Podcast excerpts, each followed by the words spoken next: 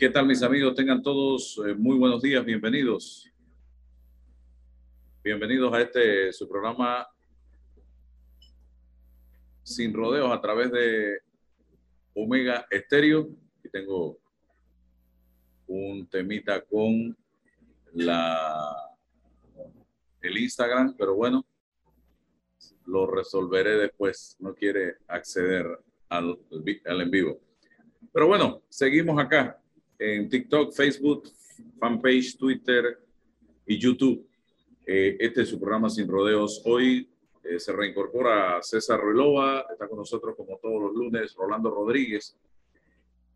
Una nueva semana, la segunda de este mes de junio, hoy 6 de junio del año 2022. Ayer circuló un video en redes sociales donde hablaba de un fragmento del de un discurso que dio el sábado, creo que fue el presidente de la República en alguna de sus actividades. Eh, y en broma hablaba para que hagan memes. Voy a seguir rifándomela, dice el presidente de la República. Y esto haciendo alusión a me la voy a rifar ese que utilizó eh, cuando estábamos en plena pandemia. Entonces, en mí causó, no sé si un choque escuchar al presidente hablando en esos términos y mirar a mi alrededor el país donde estamos viviendo en este momento. Y me salió del alma, Rolando y César, escribir dos tweets, presidente. Y esto es para usted, que hoy debe estar, si ya no se fue, debe estar viajando para Nueva York, para Estados Unidos, a una cumbre de las Américas. Y yo decía, los panameños llevamos quinquenios rifándonos sin embargo, los encargados de mover el ánfora, que son ustedes, los que dirigen el país cada cinco años, se ganan los gorditos, las extraordinarias y hasta los chances clandestinos, decía yo en mi tuit. Pero eso no es lo peor, señor presidente. El problema es que el pueblo sigue apoyando y aplaudiendo a sus propios verdugos. Y decía también, presidente Cortizo, rífesela. Claro que sí.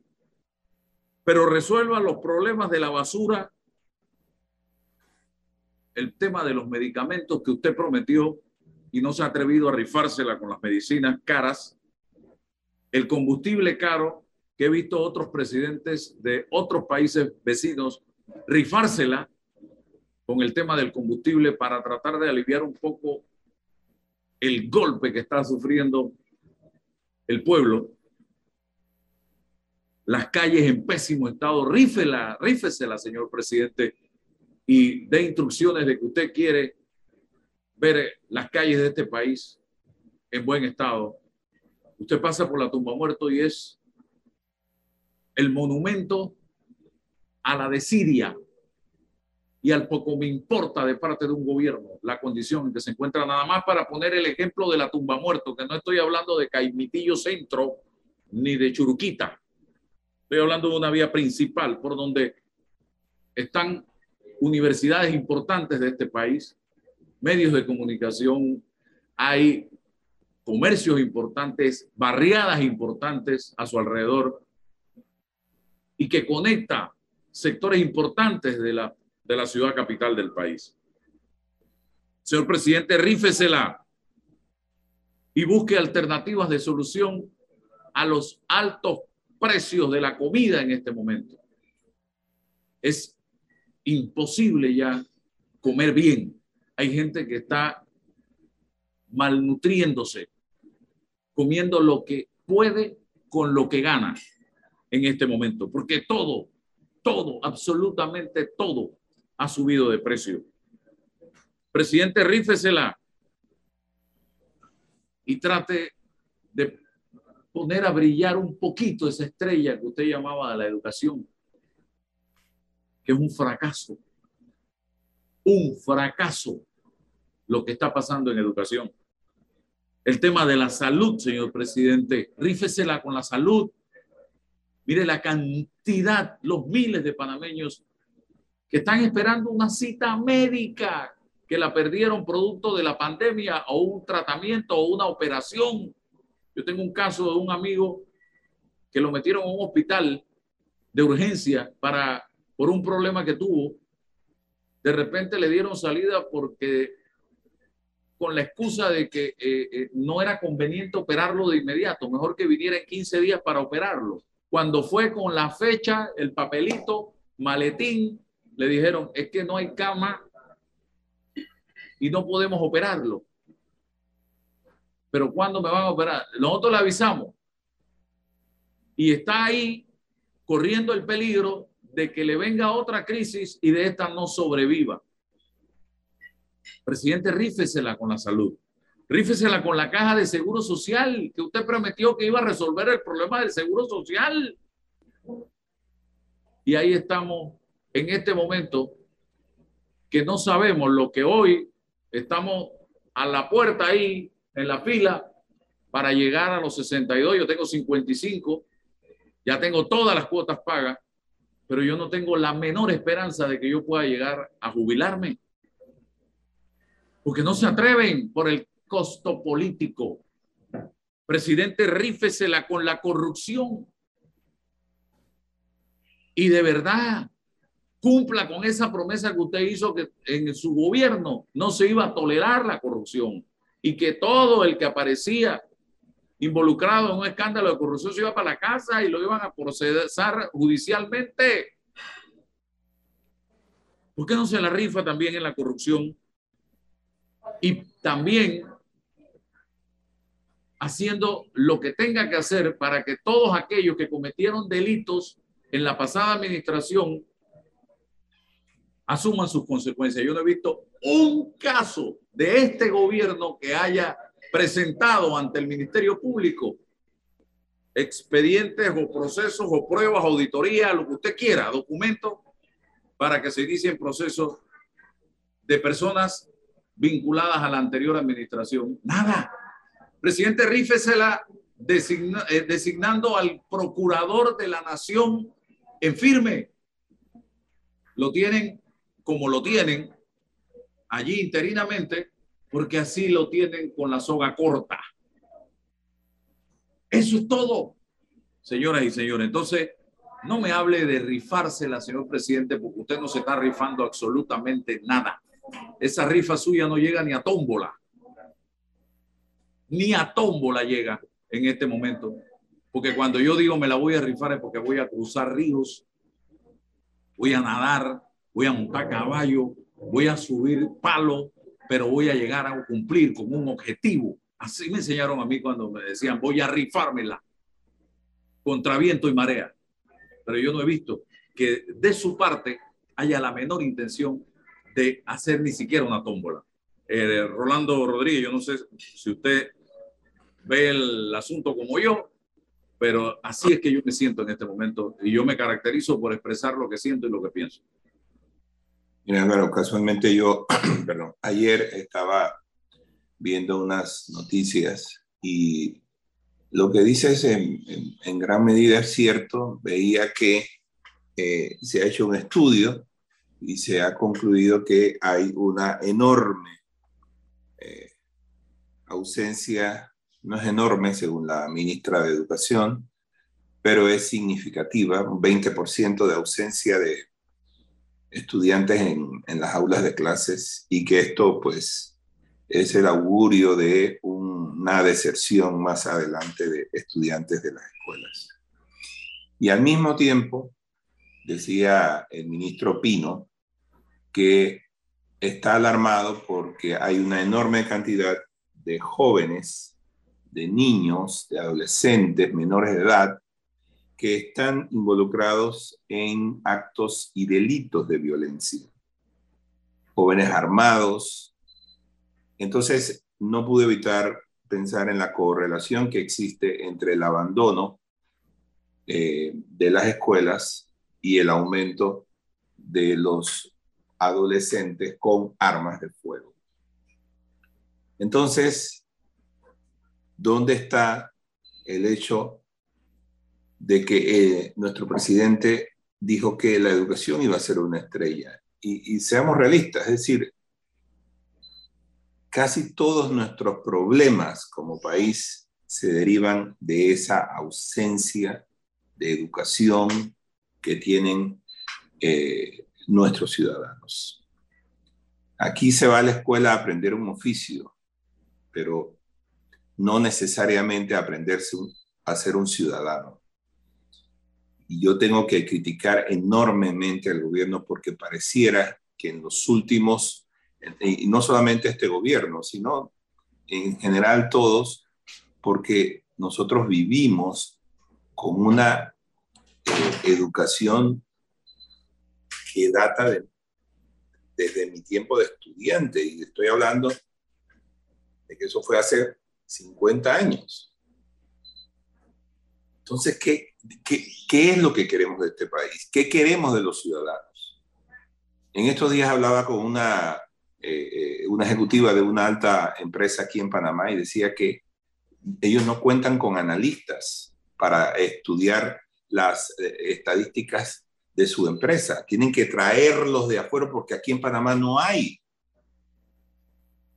Entonces tenemos una gran cantidad de jóvenes con una educación disfuncional, una, una eh, profesionales que no, que graduados de la universidad, que no pueden ejercerlo porque son, su, su, su, su educación es deficiente en muchos aspectos. Entonces, yo no veo absolutamente nada que nos haga pensar que este o los pasados gobiernos hacen un esfuerzo por la educación. Y esto está empeorando notablemente.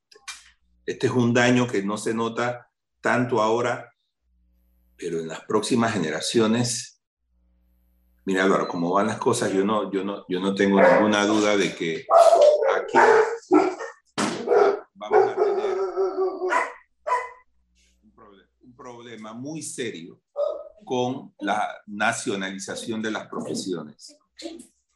Porque aquí van a tratar de proteger las, eh, las profesiones paranacionales, porque sencillamente las empresas van a decir, o tengo profesionales o no los tengo o me voy. Así que esa ola de nacionalización de profesiones va a venir con, con más eh, fuerza quizás por, por ese hecho. No tenemos uno, unos profesionales bien formados. Así que sí, yo concuerdo mucho con lo que dices, concuerdo con lo que has planteado y me preocupa que nadie esté viendo este problema, porque los resultados no son inmediatos, sino los vamos a ver dentro de unos años, pero lo cierto es que ya empezamos a sentir esos problemas ese pandillerismo, eh, el, alto índice de delincuencia que hay en este país. Yo soy muy pesimista por eso, porque yo no veo esfuerzo alguno. Esto está empeorando. ¿O no es así, César? Hmm. Álvaro, no se te escucha.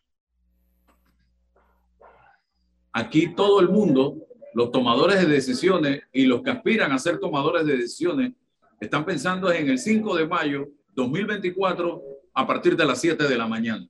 Entonces, están pensando es en la elección, en llegar al poder.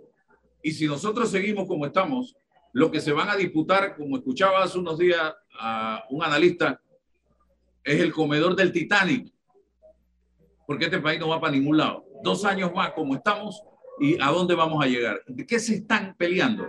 Un Titanic eso es lo que se están peleando. Entonces yo creo que el momento que estamos viviendo en este momento es precisamente el indicado para que nos sentemos a definir qué es lo que queremos. Ya hemos perdido tres años y no nos hemos sentado a ver qué es lo que queremos. Aquí no hay un plan, aquí no hay un norte, aquí no hay una brújula, aquí no hay nada en este momento. Aquí lo que hay ahora es una pelea y una lucha por el poder porque yo quiero llegar a costa de lo que sea y prometiendo lo que sea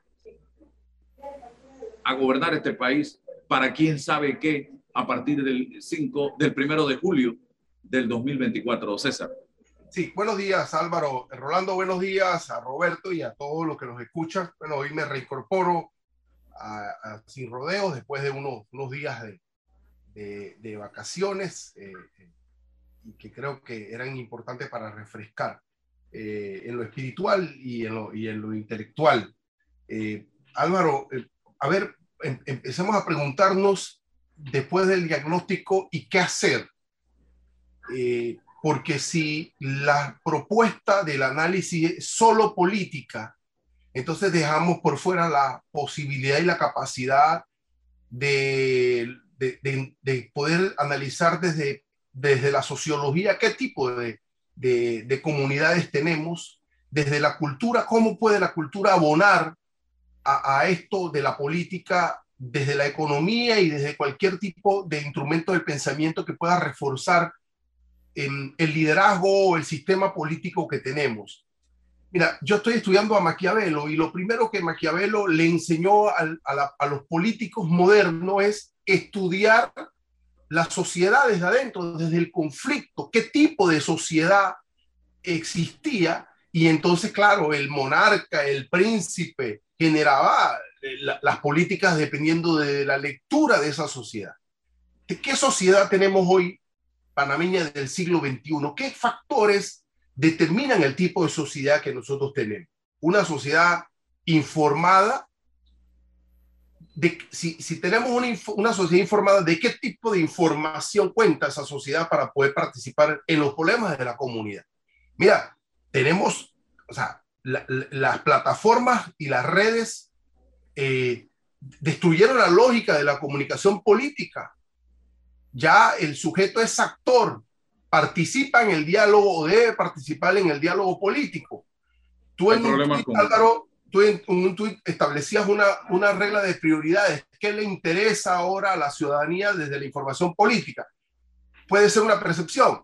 Yo, pienso que a la gente le interesa el, el, el costo de la... De la, de la, de la en internet. Sí, el costo de los alimentos. A la gente le interesa la educación, la gente le interesa la seguridad. Sí, ¿cómo canalizar y expresarlo? Dependemos del modelo y de la forma de un presidente, lo que diga un presidente en un discurso. Yo pienso que no, que, hoy hay mayor posibilidad de, permitirnos una, una información política, de permitirnos discutir los problemas. Ah, ¿por qué no lo hacemos? Bueno, porque es que hoy estamos discutiendo las reglas de si son justas o no para los independientes. ¿Y quién nos lleva allá? ¿Quién hace que hoy tengamos que estar discutiendo que eh, si es que el 7% o el 20% o el 2% pues, es igual o no para que un independiente corra en el 24? Alguien lo está haciendo. Y, y, y, y, nosotros, desde la pequeña posibilidad que tenemos aquí, tenemos que empezar a decir y a recalcar eso que Rolando dijo, que, que, me, que me parece que es gravísimo. Porque si 10 estudiantes o 20% o casi 200 mil estudiantes no están frecuentando la escuela, eso es súper grave. Pero ¿por, qué nosotros no fijamos ese problema en el diario eh, para, para el debate? ¿Por qué no encaramos a la ministra de Educación? ¿Por qué no encaramos a los líderes y a los profesores que tienen que ver con este problema? Sí, el presidente de la República, pero hay unos, unos, unos actores fundamentales que, que tenemos que llamarlos pero ya hoy lo discutimos y mañana no, Álvaro. Tú que conoces, de, y Rolando, que ustedes que conocen de comunicación, es un problema en sí el que nos, nos, nos alejan de los problemas estructurales. Y, y, mañana quizás discutamos la regla. ¿La regla de qué? Eh, eh, nosotros nos faltan dos años todavía para debatir si este gobierno, si esta organización y esta sociedad puede resolver los problemas estructurales de su país. Entonces, eh, eh, eh, lo, pongo, lo pongo en perspectiva, Álvaro, para, que, para ver si ustedes me, ayudan a, comprender quién está fijando la agenda nacional, porque ya eso es un solo problema político. Sí, porque yo ayer planteaba, yo me imagino que a eso te refieres, en un tuit que ha causado mucho debate, lo siguiente.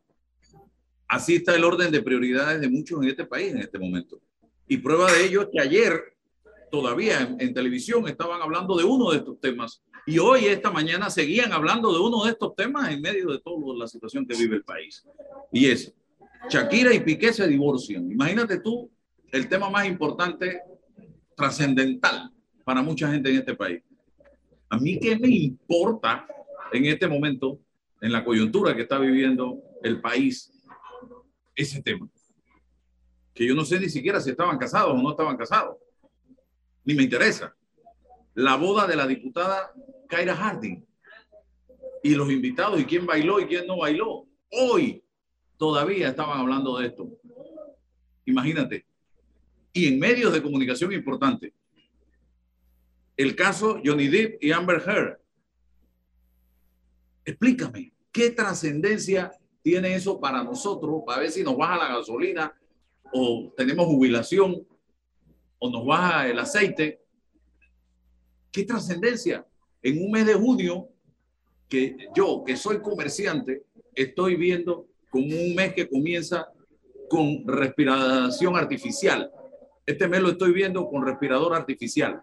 Uno empieza a olfatear, a sentir cómo se va a comportar un mes dependiendo de los primeros días. Bueno, este mes tiene, está en cuidados intensivos, para que usted vea, y eso significa que la situación se está complicando. La corrupción en Panamá está de noveno, ponía yo, porque puse primero Shakira, segundo la diputada Harding, tercero el caso Johnny Depp. Johnny Depp. De nueve está el problema de la corrupción, de diez el combustible, de once los medicamentos, de doce la canasta básica. ¿Y cómo hacemos para revertir eso? ¿Cómo ayudamos para revertir eso? Hay quienes plantean que los medios, ok, los medios, pero es que los medios tocan todos estos temas. Y Rolando es testigo de esto porque el medio tiene que tocar todos los temas. Pero nosotros como sociedad también somos víctimas de estos temas, en el sentido, nosotros estamos viendo la corrupción que se está dando en este país y que se ha dado. ¿Y qué estamos haciendo? Para nosotros, en nuestra agenda ciudadana, ubicar estos temas en el primer lugar. Porque tú vas a la red y te das cuenta que la propia ciudadanía, que tiene autonomía en sus propias redes, eso es lo que está hablando. ¿Por qué no ponemos el tema del combustible como prioridad, como tendencia? El tema de los medicamentos. Prácticamente lo toco yo y lo toca eh, el alcalde de Santiago, Samit eh, Sandoval, que anda por ahí porque tiene un tema familiar, anda cotizando y anda viendo. Con consistencia nosotros. El tema de la canasta básica. Yo le doy diariamente a ese tema porque lo vivo como eh, familia y lo vivo como comerciante. Y trato de ilustrar, pero no veo al ciudadano empoderarse, César. El ciudadano es adulto, el ciudadano tiene que razonar.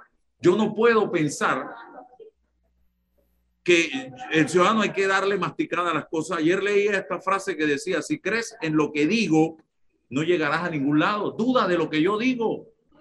Analiza lo que yo digo pero no creas exclusivamente en lo que yo digo, analízalo. Si no crees en lo que digo, no llegarás a ningún lado. Solo si ejercitas tu propia conciencia, llegarás a algún lado. Eso es lo que tenemos que hacer los panameños. No estamos ejercitando nuestra conciencia y estamos esperando que nos llueva lo que tenemos que hacer o que nos digan lo que tenemos que hacer. Y si es así, entonces yo me voy a sentar aquí el 4 o 3 de mayo del 2024 y le voy a decir, señores, voten por Rolando o por César. Y entonces ustedes van a ir cual corderito a votar por Rolando o por César. Y eso no es ser ciudadano, eso no es ejercitar la conciencia, Rolando. Mira, eh, César, eh, uno se preguntaría si discutiendo estos temas a diario, los ciudadanos tomarían eh, este, este asunto como tema de discusión en sus hogares, en sus trabajos, en los grupos de chats, en fin. Uno tiene que preguntarse eso y, al final uno diría, bueno, de tanto oírlo, tal vez, eh, tal vez se discuta. Pero lo cierto es que los medios de comunicación ahora podemos medirnos y podemos ver por el, feedback que, que generan los temas, si algo es del gusto de las personas o no. Y eso es muy fácil ahora porque, como eh, bien leía Álvaro, tú te puedes ir a una pequeña esquina de la pantalla y tú verás las más leídas, las más comentadas. Entonces, los periodistas tenemos algo así como un feedback inmediato de lo que se publica. Y desgraciadamente en este país, por más que tú lleves el tema de la educación, el tema de la corrupción, que son temas que afectan el futuro y el presente de los ciudadanos, pareciera que han sido adormecidos sobre ese tema. Yo te puedo esbozar una teoría del porqué de eso. Y es que nosotros, los medios de comunicación, todos los días tratamos el tema de la corrupción, todos los días. Entonces, como es un tema diario, yo recuerdo que en la universidad un profesor me dijo, noticia no es que un perro muerde a una persona, la noticia es que la una persona, muerde a un perro. Bueno, nosotros hemos acostumbrado a las personas, porque este es un país donde todos los días se respira, se vive, se negocia corrupción. Entonces la gente vive como en un estado de que, pero ¿qué tiene que se haya robado 250 mil si el otro se robó 150 millones? Entonces, en, en los dos casos se trata de un robo al Estado, pero el ciudadano ve como importante el que robó 50 millones de dólares. El que robó 250 mil dólares, ¿para qué vamos a perder pólvora en eso? Entonces hemos acostumbrado al ciudadano a vivir en un ambiente donde la noticia ya no es la corrupción, donde la noticia ya no es la educación, porque se lo hemos machacado tanto que simplemente no, no llegan ellos a darse cuenta de que esto es noticia. Ellos viven en eso todos los días y sencillamente se han acostumbrado a ella. Y por más que nosotros machaquemos y machaquemos y machaquemos sobre eso, probablemente no, no vayamos a tener eh, resultados o, o, vayamos a tener éxitos en nuestros objetivos. Y eso es muy preocupante, muy preocupante. Ya, ya nos hemos acostumbrado a la corrupción. ¿Qué día no hay corrupción en Panamá? O, quizás no, Rolando, porque es una lectura muy pesimista, porque yo te pudiese decir, eh, eh, entramos en un análisis sobre la propuesta de los medios de comunicación. Eh, todo se mide en entretener o en informar, pero en informar desde el texto o desde el contexto del problema de la corrupción, porque el problema de la corrupción es sistémico, es histórico, es estructural, no le atañe a un gobierno, a un personaje, entonces, cómo tú lo abordas y cómo tú generas en la información de ese fenómeno la, la, lo último, el último eslabón. Este problema de la corrupción te, les afecta o nos afecta de tal forma. Esa, esa parte no termina de llegar porque se genera, desde mi humilde punto de vista, con mucho respeto, solo informaciones textuales, no contextuales. Pero en el caso de las televisoras, por ejemplo, Rolando y César, voy a hablar yo, que conozco esto, tienen un sistema de medición. Claro. Minuto a minuto. Minuto a minuto en vivo. Ellos saben perfectamente cuando estamos hablando de cultura, de arte, de educación, cómo se mueve la aguja. Si se queda dormida o se dispara. Y de allí, entonces pasas a tema eh, de eh, delincuencia, robos, asaltos, noticias rojas, como decimos. Y resulta que la aguja, ¡pau! Se dispara, se dispara, se dispara y se mantiene arriba. Después te baja, tema, ponte que una entrevista de salud se mantiene en el medio, empieza a bajar. Docencia de esto, docencia cae. Entonces, el medio determina, oye, los temas de importancia son estos, estos y estos. Son, estos son los que mueven la barra, los que mueven la aguja, los que consume el pueblo. Entonces por ahí se van. Así es. Y, está, y es claro, pero mira qué que, que importante solo discutirlo, solo visibilizarlo, y, que el que no lo sabe, que lo conozca. Ya, solo eso es provechoso, don Álvaro, ¿ah? sin, sin un elemento de crítica. Mira, em, porque ya hay una, una regla del procedimiento democrático de hacer esto de la reunión que se hizo entre los tribunales electorales y todos los actores y, y Mira, que hemos ido todos hacia allá y nos podemos quedar discutiendo si es que ahora es el 1%. Oye, tenemos, nos hacen falta dos años para mirar todavía si este gobierno va a... El problema de, la, de, la, de, las calles en este país, cómo hoy estamos discutiendo si ampliamos la vía España, si, si tenemos las calles llenas de en, por, por el amor de Dios, esas políticas públicas, estas tomas de decisiones, no del presidente de la República, del ministro del MOD, hasta cuándo la justificación de la pandemia, cuando la gente en el Anita Moreno no puede ir a, a, a, a operarse, a hacerse cirugías menores porque no entregan, o sea, y eso tiene que ver con el ministro de Salud. Y, la, y entonces, ¿cuándo vamos a empezar a, encarar los problemas directamente? Yo no sé si el presidente se la va a rifar o no se la va a rifar, Álvaro, pero me parece que los ministros o sirven o no sirven. Y, y entonces, ¿cómo empezamos a presionar la solución real y directa e inmediata de los problemas?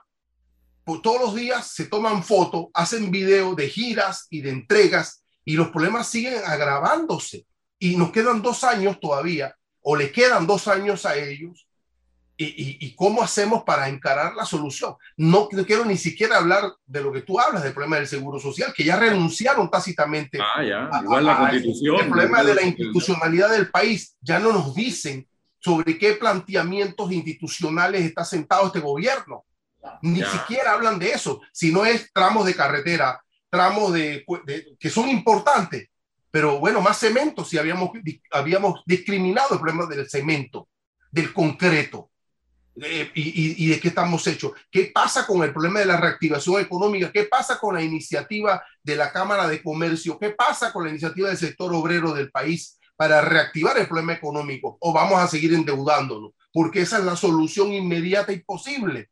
Entonces, hay temas, pero alguien nos llevan a discutir los asuntos procedimentales, Álvaro, a decir si el 1% o no, o si hay, están en desigualdad los candidatos posibles al 24, o hay movimientos para llamarlos y que sean 300 y 400 nuevas personas que van a quitar a estos que están, como si lo nuevo o lo novedoso es la solución del problema.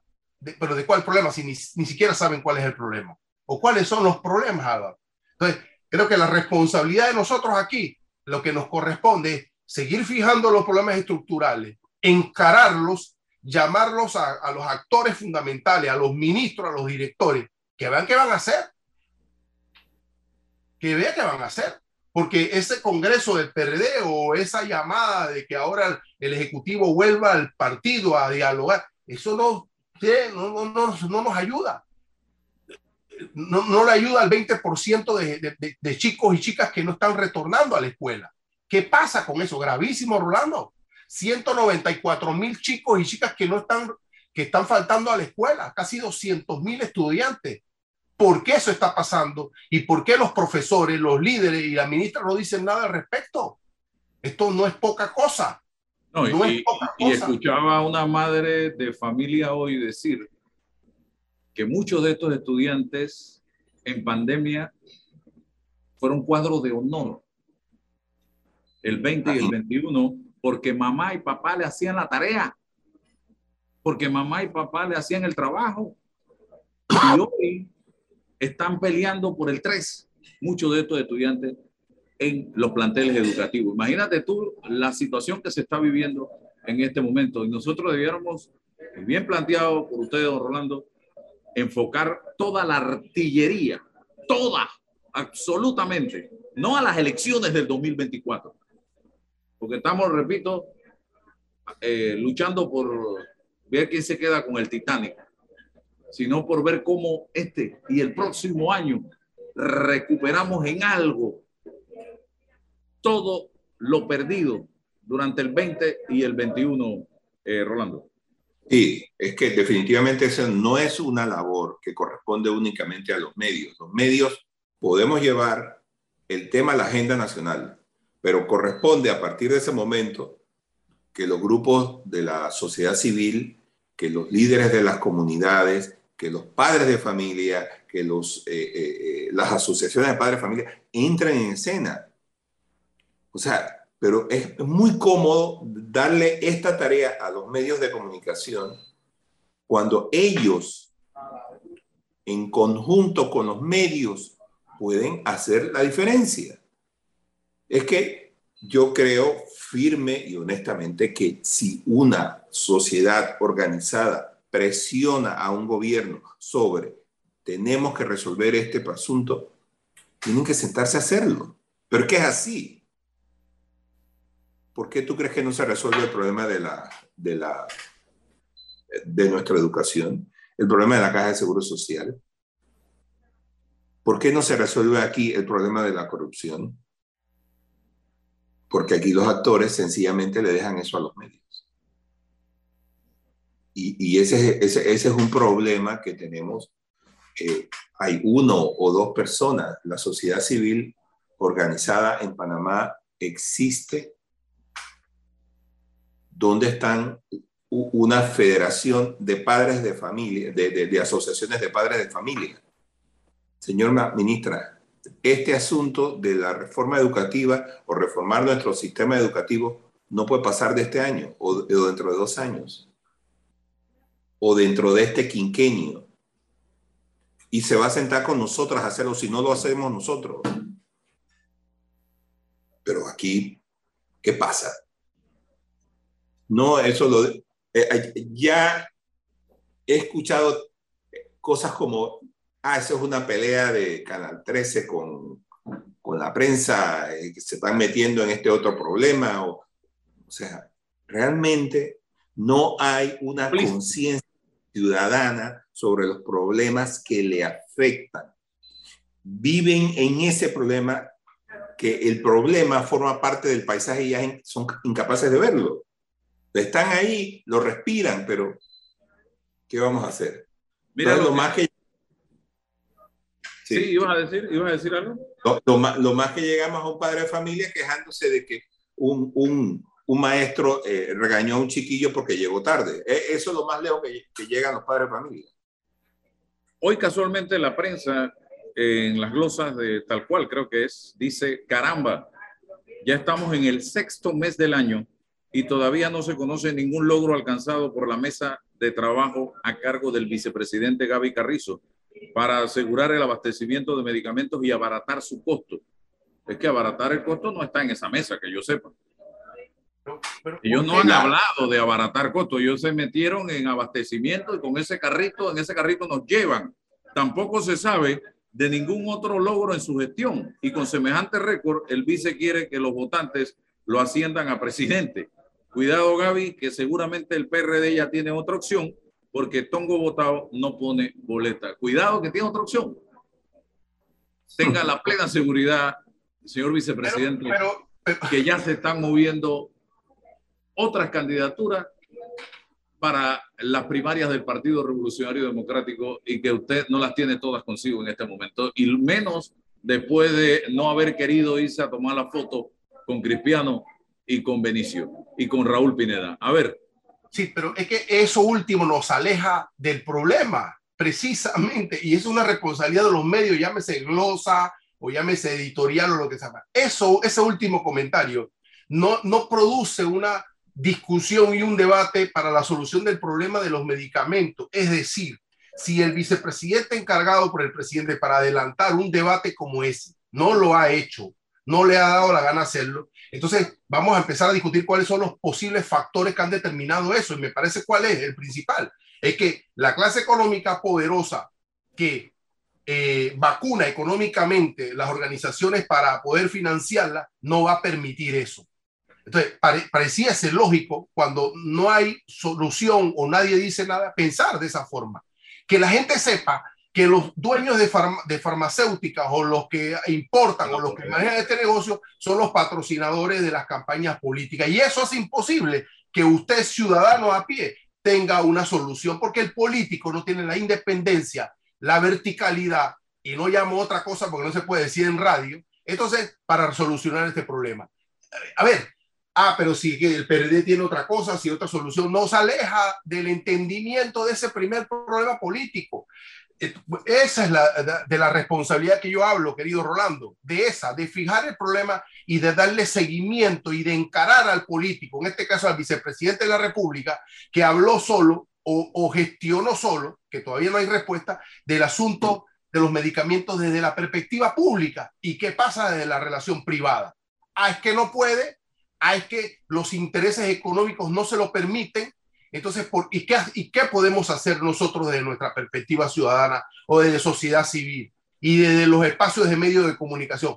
Eh, bueno, visibilizar el problema, denunciarlo, denunciarlo, llamarle la atención al vicepresidente de la República que se ponga a la altura de la circunstancia, que resuelva el problema, que convoque a, los actores del país que sufrimos de este problema y que encaramos a las clases o a las élites que no están permitiendo la solución de esto. Esa es, el, es por lo menos nuestra perspectiva. Ah, que no lo quieran hacer, entonces lo matriculamos en el 24 o en el, en el 29, entonces lo encaramos y lo censuramos. Pero nos desviamos de los problemas porque alguien está capacitado para desviarnos y alguien debe estar capacitado para fijar los problemas. Pero parece que no tenemos esto último o adolecemos de esto último. Mira, el último ejemplo que te presento, voy con usted, don Rolando. Mira la fiebre que hubo con el tema de la revocatoria de mandato del alcalde Fábrega. Eso fue viral.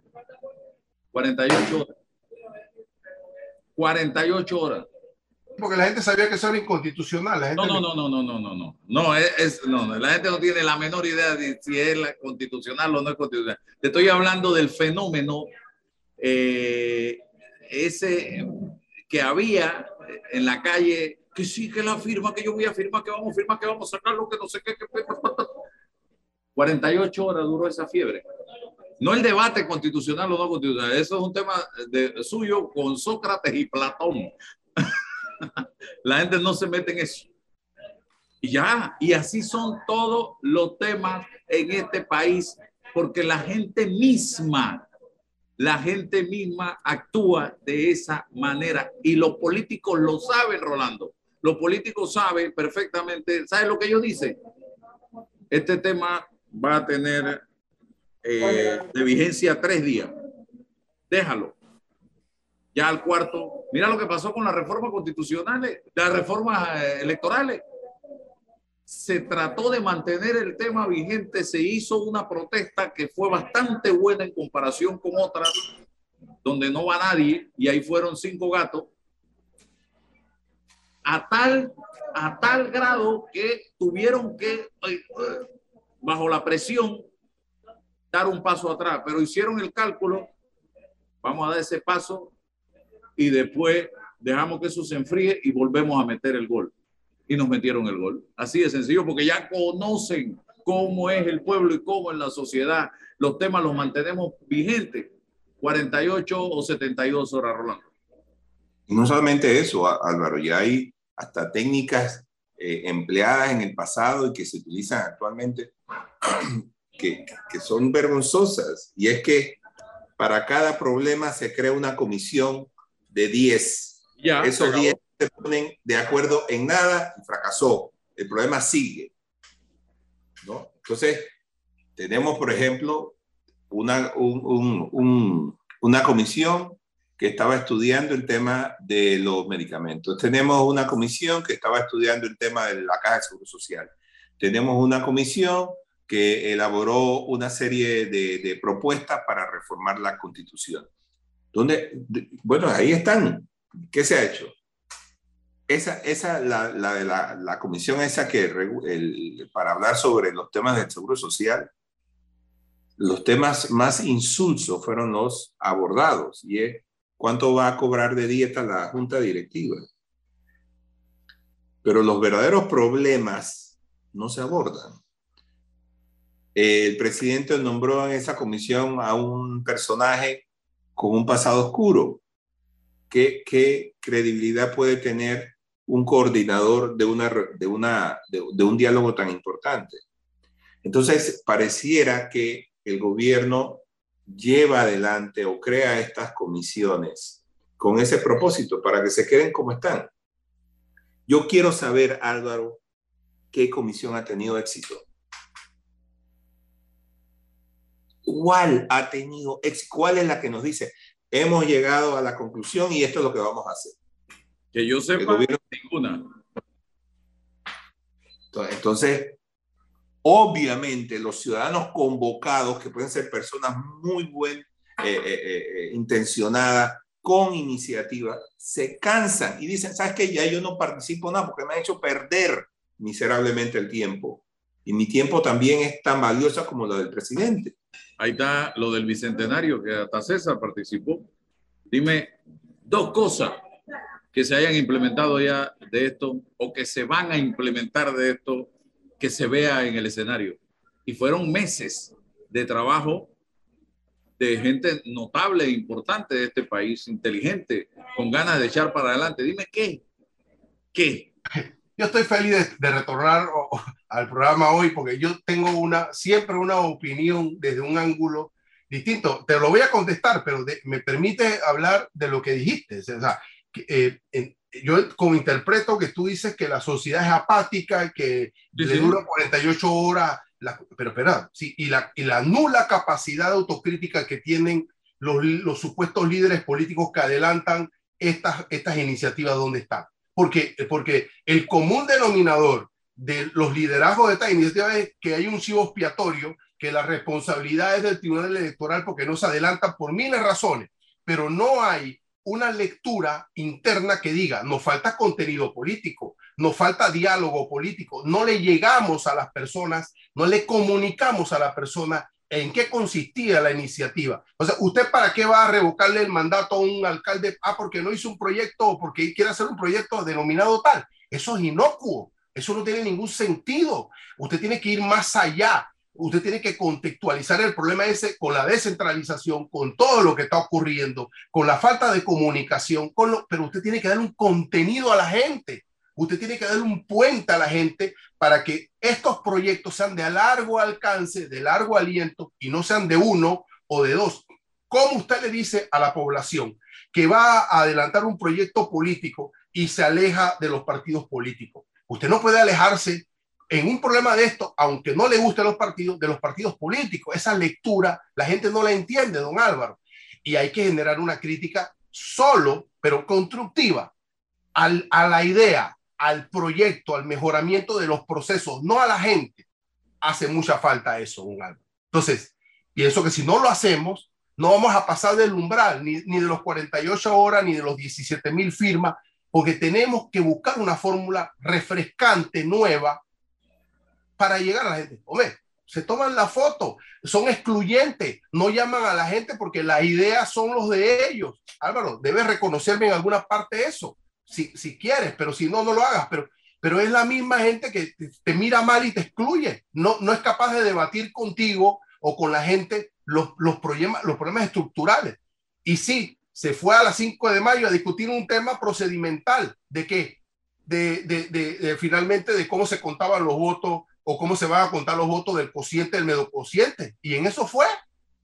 Pero no hay, no hay más contenido político, no hay carne política, no hay sustancia política para entender lo que significa un proyecto político como refundar un Estado como lo está haciendo Chile, como lo está haciendo Chile. Bueno, entonces e, es una responsabilidad de todo.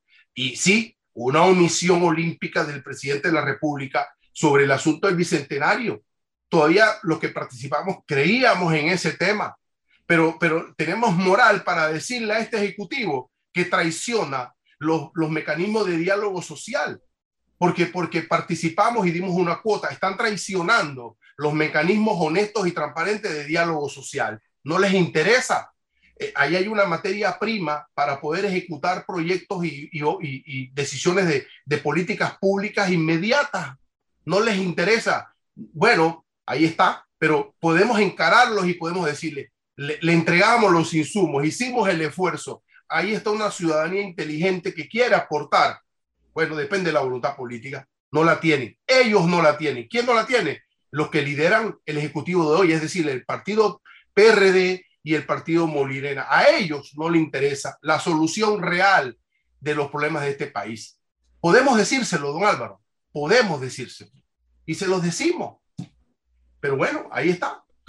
Yo creo que son los líderes, los líderes comunitarios, aquellos que sienten que le deben algo al país, aquellos que sienten que Panamá merece algo mejor, son los que se acercan a, estas comisiones y son los que lo buscan. Quizás la indiferencia venga de la base misma del, país que tiene problemas más inmediatos como llevar comida a la casa, comprar gasolina, en fin, puede ser que ellos estén interesados más en lo inmediato, pero hay una enorme cantidad de líderes nacionales que se incorporan a estos diálogos y terminan decepcionados.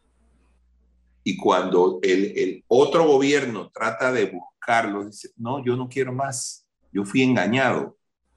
Entonces, estos mecanismos de convocatoria para para, refundar las bases del Estado, terminan en iniciativas vacías, terminan mal, precisamente por esto, porque son para salir del paso, entonces los llaman, aquí está el proyecto, muchas gracias por su trabajo y ponlo en, en donde corresponda. Pero ahí está la concertación nacional, ya le quitaron esa competencia, se la pacto del bicentenario, los diálogos sociales están ahí, Ahí están los diagnósticos, ahí están las soluciones. Falta la voluntad política. ¿Qué nos van a decir? ¿Qué le van a decir al país? Que no hubo tiempo, que no hubo qué, que no hubo. Ahí está la, ahí está la materia prima. Entonces, bueno, eh, eh, eh, y, no, pudiesen decir que no hubo un esfuerzo. Sí, un, existe un esfuerzo, enorme esfuerzo. y, esto me recuerda el mismo esfuerzo, pero este en, en el tema constitucional que se hizo en el gobierno 2009-2014 donde se sentaron en la mesa para analizar el tema de la constitución un grupo de, notables, que se llamó Notables. Se hizo un trabajo muy bueno. No podemos decir que pero desde lo teórico y desde lo conceptual, Pero no había voluntad. Es lo mismo, a eso voy, no voy al fondo de si era conceptual, teórico o no. Voy a, ¿hubo voluntad? No había voluntad, simplemente nos engañaron con eso nos montaron en ese carrito para matar tiempo porque parece que es, eh, está en el librito, ese que le entregan a los gobiernos desde el primer día. Este es el librito, úselo. Y parece que lo usan perfectamente. Y ahí está el resultado. No se hizo nada. Con Varela, la misma cosa. Y tampoco se hizo nada. Y seguimos en lo mismo, en el mismo círculo, dando vueltas, dando vueltas y los problemas del país no se resuelve. Vamos al cambio comercial y regresamos para la conclusión.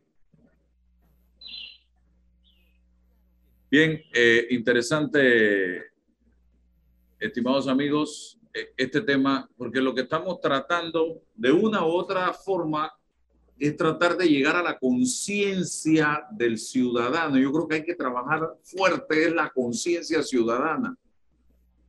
En la medida en que eh, se dé un cambio en la conciencia de la gente y que la gente empiece a entender lo importante que es o que somos cada uno de nosotros, en esa medida las cosas pueden cambiar en este país. Pero no entendemos esa importancia que tenemos nosotros. ¿Usted por qué cree que los políticos se van de pueblo en pueblo, de comunidad en comunidad, cada cinco años en vísperas de las elecciones, porque usted es importante, porque él necesita de su voto. Pero usted mismo no se sigue dando esa importancia después del día de la elección. Usted mismo da un paso atrás y sigue en su quehacer diario tratando de ver cómo llevo el sustento diario, que eso lo entiendo a mi casa. Eso yo lo entiendo perfectamente. Eso es entendible. Pero no abandone ese rol que usted tiene como ciudadano de este país, siga ejerciéndolo, así como usted va a las urnas con sus propios recursos cada cinco años a poner allí en su corregimiento un representante, en su distrito un alcalde, en su circuito un diputado y en el país un presidente y un vicepresidente. Entonces, usted siga ejerciendo ese rol ciudadano, cuestionando, organizándose, visitando la Junta Comunal como sociedad, como grupo, como colectivo, residentes en ese eh, eh, eh, corregimiento o la alcaldía, hey, tocando la puerta del, representante, del alcalde, del diputado, aquí estoy. Estas son mis necesidades como, como residente de este sector. Esto es lo que queremos que usted nos ayude a resolver. Que usted nos oriente, que usted nos guíe, que usted, hey, en la asamblea presente X o Y proyecto o que vote por X o Y proyecto de esta manera, pero no hacemos nada de eso porque nosotros no tenemos clara cuál es realmente la importancia que tenemos cada uno de nosotros con una cédula en la mano. Empecemos a entender eso y usted verá el cambio que va a tener esta sociedad. Pero no es fácil. Yo lo entiendo que eso no es fácil, estimados amigos. Ya estamos por regresar del cambio comercial. El fin de semana escuchaba al exdiputado Carlos Afú en las tablas decir que vuelve al ruedo. Que vuelve al ruedo, pues, porque la gente lo clama, dice, la gente va a la casa a buscarlo, no lo dejan salir de la casa porque quieren que vuelva a ser diputado. Entonces, cualquier día de esto vamos a pedirle a Belisario Porra que resucite y que vuelva también a ocupar o a Omar Torrijos o a Arnulfo Arias, porque no tenemos la capacidad de generar nuevos liderazgos en este país para precisamente tratar de refrescar el ambiente y que con nuevas ideas podamos salir adelante, estimados amigos. Por favor, ¿esto qué es? Que el pueblo de las tablas le esté diciendo al señor Afu que ya estaba en su casa, en la hamaca, Señor, lo necesitamos, venga, porque usted es el Salvador, usted es el Mesías, usted es el que nos va a salvar en este Junto momento. Con, ¿Ah? Junto con Santa Librada. Sí, exactamente. Así de sencillo. Retornamos para las conclusiones. Decía yo que escuchaba el fin de semana al diputado Afú, al ex diputado Afú decir, el pueblo me está viniendo a buscar a la casa, no me dejan salir a la calle porque quieren que yo regrese. Eso significa simple y sencillamente, y yo no lo dudo que sea cierto. Yo no lo dudo. Eso quiere decir que estamos clamando también que vuelva Torrijos, que vuelva Arnulfo Arias, que vuelva Belisario Porra, porque los liderazgos actuales no funcionan o no hemos creado nuevos liderazgos. Entonces estamos mal. Sinceramente que este país está mal. La crisis que hay es enorme. Eh, un minuto para concluir, eh, Rolando y César. Lo mío solamente es un, un, segundito. Yo creo que con César más que nada. Eh, el 11 de octubre próximo nuestra constitución cumple 50 años. Yo creo que deberíamos abordar en algún programa el tema de la constitución, porque yo no sé si debemos celebrar o no ese aniversario con alegría o con tristeza, pero ahí lo dejo de tarea. Qué, qué, interesante. Eh, asumo el reto, asumo el reto y eso tiene que ver con el, con el director que, y ponga la agenda pa, para poder hacerlo. Yo soy hijo de la Constitución, yo tengo 50 años y, y yo no, no, no, me voy a, a, a posicionar en los extremos yo pienso que debemos mirarlo, analizarlo desde la prudencia, desde la prudencia y desde el optimismo para ver eh, qué, eh, bajo qué contexto esta constitución de 50 años representa los valores, los, los intereses de un Panamá del siglo XXI. Mirarlo hacia adelante y ver cómo refundamos esto desde la posibilidad de, de, de reformarla, de crearla, de cambiarla, pero también de trabajar en la cultura de nuestra sociedad porque una norma constitucional o legal no hace un país, no lo hace, no lo determina, es contrario. Son los valores desde la base social, desde la base cultural, que van creando las fórmulas jurídicas y la fórmula para, eh, para entendernos como, como nación. Pienso que eh, es desde abajo y, y, y, tenemos que planteándola. Claro que sí, interesantísimo. Con todo gusto. años de ello, por supuesto. Vamos a dedicar la semana si usted quiere. Muy bien. muy bien, don Álvaro, muy bien. Muy bien. Se acabó el tiempo, señores. Gracias. Haber. Saludos. Saludos, saludos.